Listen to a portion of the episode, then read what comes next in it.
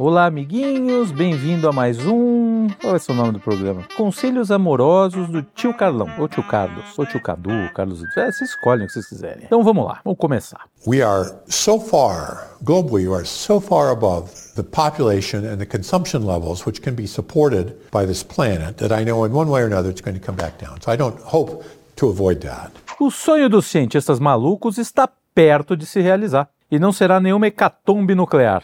Nem sei se se usa mais esse tipo de termo. Ou qualquer tipo de peste. Negra, chinesa, de gente chata e quejandos. Tô meio nostálgico, né? Bom, o problema real é muito pouco discutido e de suma importância, como a ausência do queijo na literatura ocidental, que é outro problema grave, que acomete boa parte dos escritores, que se esquecem do, da, do laticínio. Bom, estamos falando do declínio do namoro. Sim, o bom e velho namoro, responsável por tantos casamentos e por algumas ordens de restrição. A questão central é que o progressismo, em suas várias facetas, tem se esforçado e conseguido inverter a ordem natural das coisas. No mundo real, isso tem consequências devastadoras, não? E a gente vai ter que colocar o dedo na ferida. Jeito. A história mostra que sem a estrutura familiar, surgem inúmeros problemas sociais desagradáveis. Podemos estar a caminhar para um futuro onde as famílias se tornarão uma novidade, porque os passos que levam à sua formação estão todos sendo apagados. Cada vez se namora menos, porque as mulheres foram convencidas de que seus primeiros anos de vida adulta, cruciais para elas, devem ser ocupados na construção de uma carreira profissional ou só se divertir. A partir de certa idade, quando talvez elas tenham obtido algum tipo de sucesso, suas chances de engravidar ficam bem menores. A atual geração Z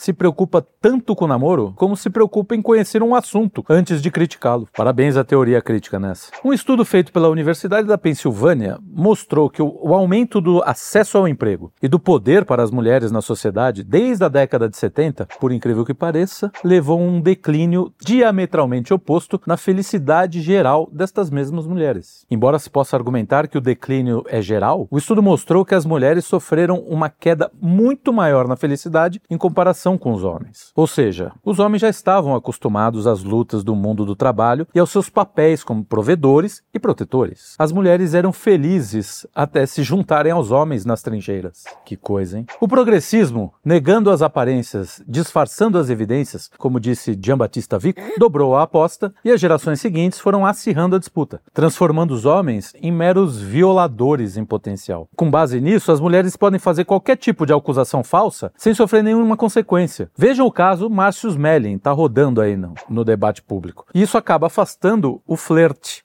e as possibilidades de boas relações. A maioria das mulheres americanas, por exemplo, abandonou os seus papéis tradicionais em troca de ideais feministas modernos, embora ainda espere papéis tradicionais para os homens. Os encontros, reclamam os homens mais jovens, que agora viraram uma espécie de entrevista de emprego, sendo que o exame minucioso das finanças é um tópico principal. Além disso, o mercado de carne online não está ajudando nada. Pesquisas de aplicativo de namoro mostram que 80% das mulheres ocidentais estão perseguindo os 20% ou menos dos homens mais ricos, sendo o potencial de ganho o maior fator depois da atratividade física. Discussões sobre quem deve ou não deve pagar a conta são a cereja do bolo da instrumentalização das relações. E você? Acha que o homem deve pagar a conta no primeiro encontro ou não? Ou é legal dividir? Comenta aí pra gente. Numa recente tendência viral nas redes sociais, as mulheres faziam uma lista de restaurantes onde se recusavam a comer num primeiro encontro. Que maravilha, não? O que o feminismo fez, essencialmente, foi exagerar a inclinação natural das mulheres para procurar homens mais produtivos, ao mesmo tempo que exagera